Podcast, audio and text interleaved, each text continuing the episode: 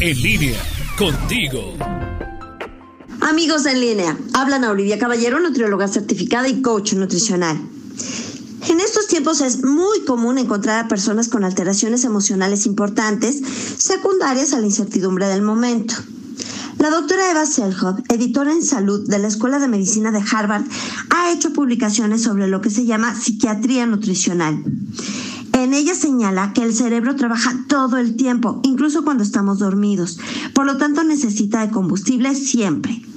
Este combustible viene efectivamente de lo que comemos y tomamos diariamente, es decir, de nuestra dieta. Al comer una dieta de alta calidad, con muchas vitaminas, minerales y antioxidantes, se nutre al cerebro y se le protege del estrés oxidativo, que es un proceso en donde aparecen radicales libres, que son sustancias que se generan cuando el cuerpo produce oxígeno, pero que además dañan a las células. Cambio, las dietas altas en azúcares refinados, harinas blancas y grasas animales o trans son dañinas para el cuerpo. Además de generar problemas para que el organismo regule la insulina, también promueven la inflamación y el estrés oxidativo del que hablábamos. De hecho, hay estudios que han encontrado una correlación entre las dietas altas en azúcares refinados y funciones cerebrales alteradas, incluyendo desórdenes emocionales como por ejemplo la depresión. Ahora, no todo está meramente en los componentes de la dieta, sino en cómo esos compuestos influyen sobre la microbiota intestinal.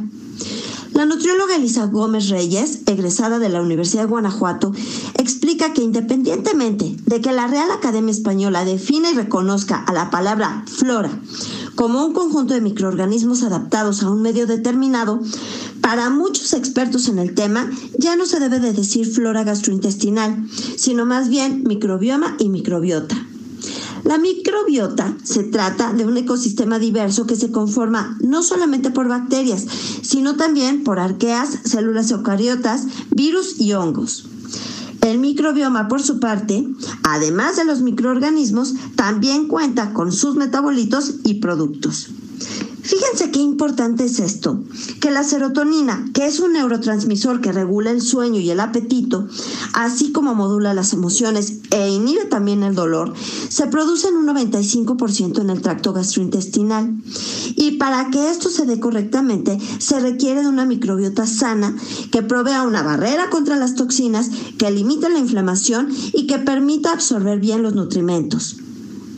Existen estudios que señalan que las dietas saludables, como por ejemplo la dieta mediterránea o la dieta japonesa, disminuyen hasta un 25-35% el riesgo de que una persona se deprima. Ahí es donde vemos que efectivamente existe una relación entre lo que comemos y cómo funciona nuestro cerebro. Si tú quieres un programa de alimentos saludable, personalizado, sin onco o con pocos productos industrializados, acude con un nutriólogo clínico. A mí me puedes encontrar en mi página de Facebook, Anaoli-bajo en línea, o en el WhatsApp en el 477-314-7454. Soy Ana Olivia Caballero, nutrióloga certificada y coach nutricional.